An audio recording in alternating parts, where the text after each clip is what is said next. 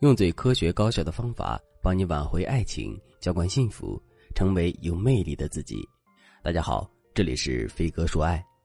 今天我来和大家聊聊女人恐婚恐育这个话题。一月十九日，多年没发新专辑的周杰伦官宣妻子昆凌怀孕第三胎了。对此，很多网友在表示祝福的同时，也不禁调侃道：“原来专家所说的都是真的。我们国家的三胎生育主力军不能指望九零后，只能指望七零后和八零后啊！你看，周杰伦就是七九年生的七零后人。那为什么专家会在生育三胎这个问题上更看好七零后和八零后，而不是年轻的九零后呢？其实很好理解，因为大多数的七零八零后，他们都处于在三十岁到四十岁的这个年纪阶段。无论是事业、家庭、经济水平、成熟度，这些都比九零后的年轻人更加稳定。更何况，大多数的七零八零后都已经有了第一胎或第二胎，从这个角度来说，他们对于再生一个孩子的事接受度就更高了，自然而然就成了生育三胎的主力军。反观还在打拼事业、努力赚钱的九零后，如果有人问他们是否愿意生三胎的话，他们可能会说：“我连结婚都结不起，生什么三胎呀？”或者是。你看我连养自己都费劲，生娃简直是奢侈到不能再奢侈的事了。的确，现实生活中有很多女性都很不看好婚姻和生育这两件事，但她们恐婚恐育的原因不仅仅是受经济条件的限制，觉得自己所赚的钱无法维持婚姻、养育孩子。她们恐婚恐育最根本的原因是对自我有了更高的认识，不愿意像以前的妇女一样为了家庭牺牲工作、牺牲自己。他们可能会说：“我为什么要结婚呢？我自己一个人赚钱养活我自己，过得舒舒服服的，不仅不用看男人的脸色，还不用经历生娃养娃的痛苦。更何况现在的好男人太少了，我与其跟一个只会享受不会付出的男人结婚，为男人辞掉工作，忙上忙下的照顾家庭，把自己累得像个黄脸婆一样，还不如一个人单身的好。”对此，学员阿宝就有深刻的体会。他走到哪里都会告诉别人：“女人千万不要结婚。”他是这样说的：“我以前就傻傻的因为爱情跟男人结了婚，心甘情愿的为他生娃，在家做全职太太。结果呢，我老公常常以工作的名义把家务丢给我，不会心疼我带孩子有多苦。我婆婆也经常对我养育孩子的方法有意见，好几次因为孩子的事情跟我发生争执。很多时候我都在想，结婚生子这两件事究竟给我带来了什么呢？”你看我现在没有工作，没有收入，为这个家庭付出了这么多年，也很难听到一句说我好的话。说真的，要是早知道是这样，当初我就不会选择结婚，不会为了男人辞掉工作，做一个被人看不起的全职太太了。相信大家听了阿宝的话后，也大概明白了现代年轻女人为什么不愿意结婚生子了。其实这些恐婚恐育的女人，她们并不是真的讨厌结婚生孩子。他们只是害怕自己结婚后要与一个不愿意为自己付出的男人生活在一起，害怕自己的婚姻生活无法公平公正，害怕自己的付出无法获得应有的回报罢了。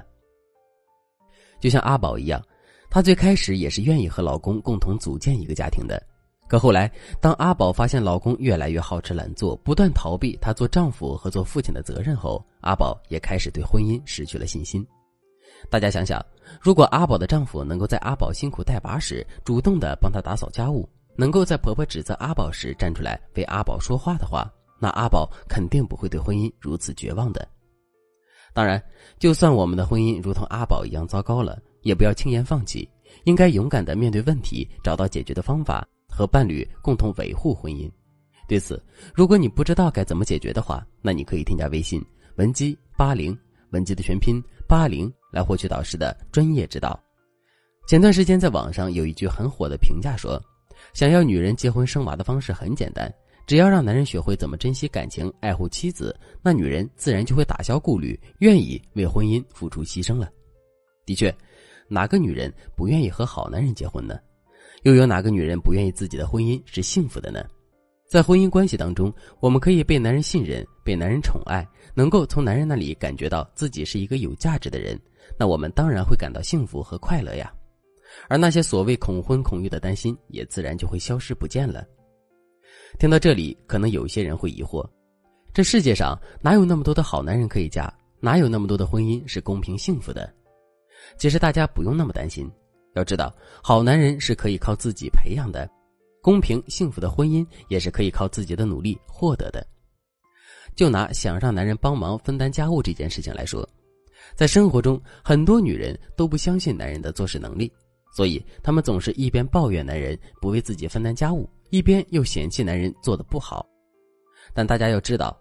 尊重和信任男人的做事能力是夫妻之间分工合作最基本的原则。也是一个和谐稳定的夫妻关系的基本要素。如果想要男人为我们多做一些的话，那我们就要在男人做事时忍住自己挑刺的毛病，相信男人做事的能力。比如说，今天你想叫男人帮你去买菜，那等他买完菜回来后，你就不要一会儿说他猪肉买贵了，一会儿又嫌弃他买的菜不新鲜。你要知道，当你对男人做事细节特别挑剔，总认为对方的做法不如自己的做法好时，你就是不相信男人做事能力的表现。在这种被否定的情况下，男人当然很难提起再做家务的兴趣啊。他只会觉得这是一件费力不讨好的事情，越发不愿意帮你分担家务了。其实，你可以在男人做事时做到不督促、不挑剔、不否定。比如说，你觉得他买的菜不新鲜。你可以先按下不说，鼓励他帮你分担家务的行为。等到他下次去买菜的时候，你再顺口教他如何挑选蔬菜。对他说：“亲爱的，其实你上次买回来的菜就挺好的。对于一个从来没有去过菜市场的人来说，你已经很不错了。不过你这次要是能在挑蔬菜时记住把那些叶子黄或者是有些腐烂的菜都剔除掉的话，那你就更棒了。”你看，当你这样说后，男人既能从做家务中学到东西，也能避免他以后拿自己做不好的理由来逃避责任了。当然，想要建立一个公平幸福的婚姻，肯定不只相信男人做事能力这一个要求，我们还得从生活中各个细节下手，培养男人分担家庭责任的观念。对此，如果你想知道怎么做的话，那你可以添加微信文姬八零，文姬的全拼八零，向我们说出你的烦恼。好了。今天的内容就到这里了，我们下期再见。